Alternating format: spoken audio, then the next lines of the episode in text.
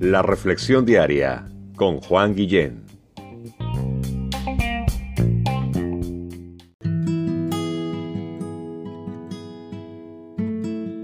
Hola, ¿alguna vez una persona mayor te ha dicho algo, te ha recomendado algo, te ha sugerido algo, o tal vez hasta te ha prohibido algo, y ha terminado con la frase, es para tu bien, es por tu bien? Fíjate que en Romanos 8:28, eh, Romanos es una carta, es un libro de la Biblia, escrito por Pablo, eh, Dios dirigiendo el puño y la letra de Pablo para escribir que todo obra para bien a aquellos que aman a Dios.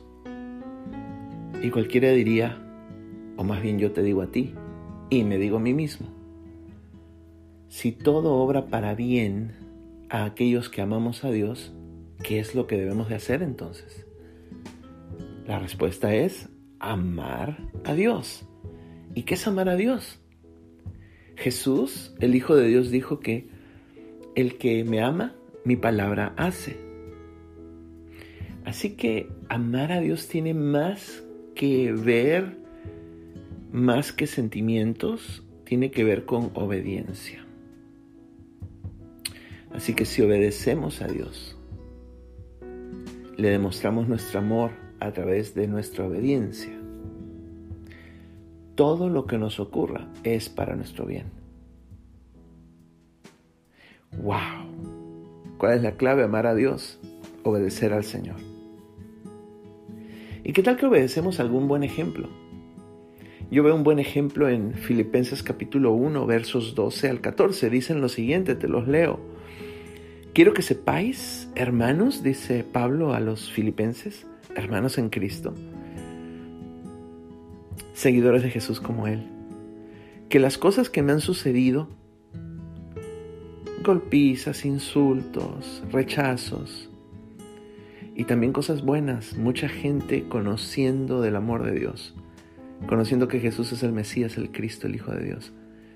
Todo lo que me ha sucedido, aún desde la cárcel de donde les estoy escribiendo esta carta, han redundado más bien para el progreso del Evangelio. Lo que para algunos podría sonar algo muy negativo como llegar a una misma cárcel, es todo lo contrario en mi vida, esta situación, en mi vida, dice Pablo, ha sido para bien, porque el Evangelio ha progresado han llegado las buenas noticias de Jesús más y más lejos. De tal manera, dice el verso 13, que mis prisiones se han hecho patentes en Cristo, en todo el pretorio y a todos los demás.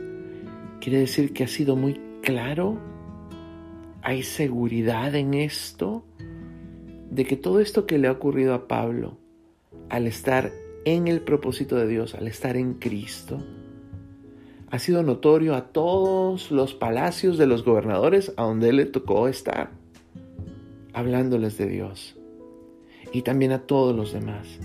Y el verso 14 dice, y la mayoría de los hermanos en Cristo, cobrando ánimo en el Señor, con mis prisiones, con esto que parecía malo, ahora se atreven mucho más a hablar la palabra de Dios sin temor.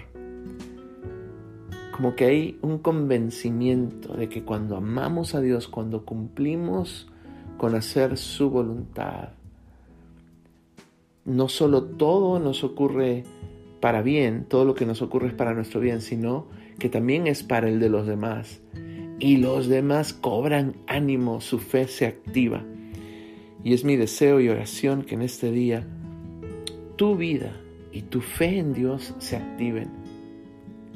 Y me gustaría cerrar este, esta meditación animándote a que le digas a Dios las siguientes palabras. Solo repítelas después de mí. Padre nuestro, en este día, en esta hora, te pido que me perdones por haberte dado la espalda tantas veces. Tú y yo lo sabemos.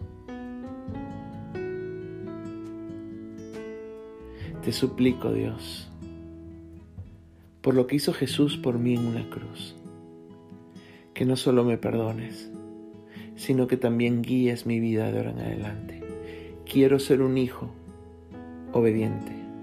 Quiero ser una hija obediente. Quiero demostrarte mi amor de esta forma.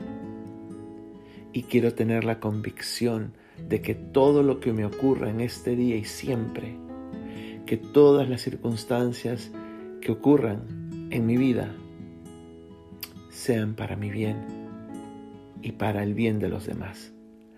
Hago esta oración sincera en el precioso nombre de Jesús. Amén.